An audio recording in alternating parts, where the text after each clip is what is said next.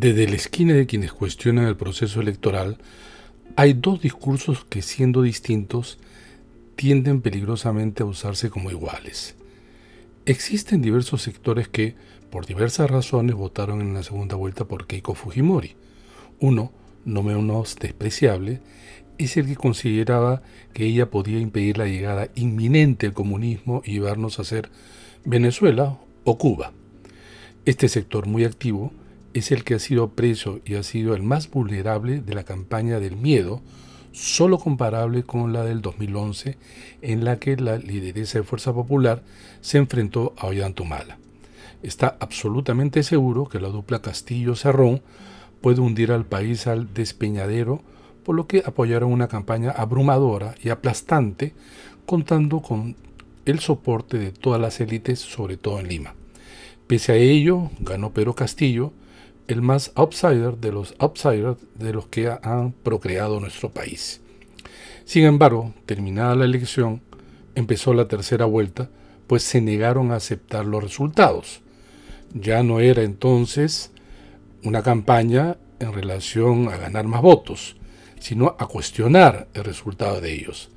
Para Fuerza Popular era imposible que Pedro Castillo pudiera ganar sin fraude. A partir de ese momento se comenzó a recabar información, videos, audios y sobre todo conjeturas para articular una campaña nunca antes vista que tenía como consigna el fraude en mesa. Ese partido, Perú Libre, improvisado, carente de cuadros, organización, planes y norte, había planificado, ejecutado un operativo tan fino y eficiente que no había sido detectado por los radares, cuidados, candados, supervisores, fiscalizadores que tiene nuestro sistema electoral.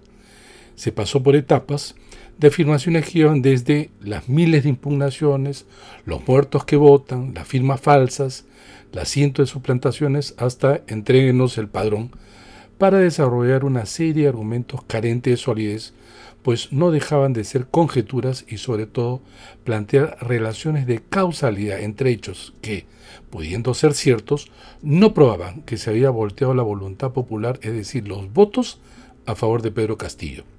Pero nunca en toda la historia de la República se había desarrollado este sí un operativo de desprestigio de un proceso electoral de los organismos electorales y contra quienes cuestionaban esos argumentos contando con la venia de la mayoría de los medios de comunicación, sobre todo televisivos, ofreciendo una enorme cobertura nunca antes vista.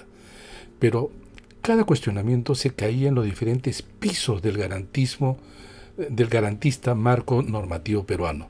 Uno por uno se desmoronaba, con lo que la narrativa pasó ya no solo de fraude en mesa, sino de movilizar a la gente contra el gobierno y organismos electorales y querer internacionalizar el cuestionamiento, cuando no hablar de golpe de Estado. Al borde del fin de esta historia, el argumento de los pocos que ciegamente quedan responden que lo que se viene es el comunismo con Pedro Castillo. No se trataba entonces de mostrar un fraude, sino que el candidato de Perú Libre no llegue al poder, pues es el mayor de las pesadillas. Es el fin y objetivo último. El medio, no importa. Desconocer el resultado, desprestigiar las elecciones y el daño al sistema democrático tampoco. Total, el fin justifica los miedos.